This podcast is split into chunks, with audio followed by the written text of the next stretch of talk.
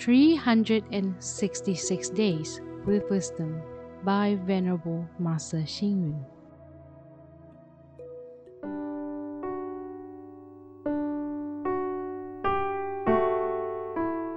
January 24th. Adversity trains determination. Poverty accomplishes strength of character. Confidence motivates towards the goal. Ambition is the compass of life. In modern society, we can see people putting great effort into achieving their dreams. However, many give up their endeavors once they face obstacles and discouragement.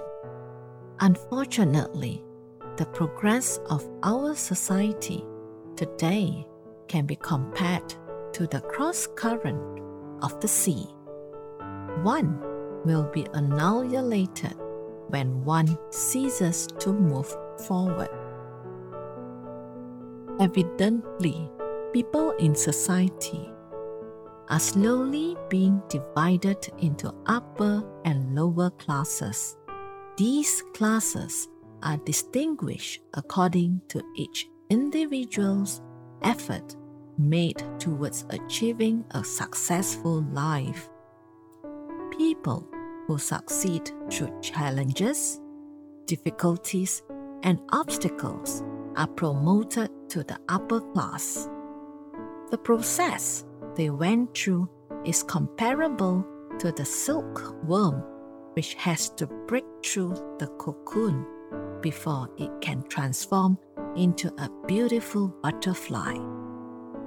On the other hand, people of the lower class are those who lack the spirit to exert themselves and yet are greedy for fame and profit.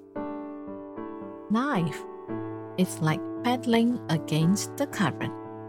Only hard work and determination can help us to move forward.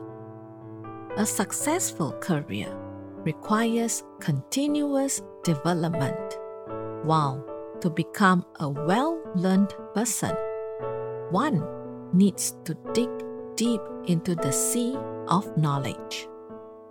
If one has the spirit to strive forward, one could become Buddha among all other achievements.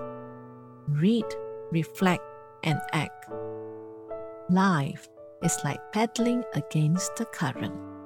Only hard work and determination can help us move forward.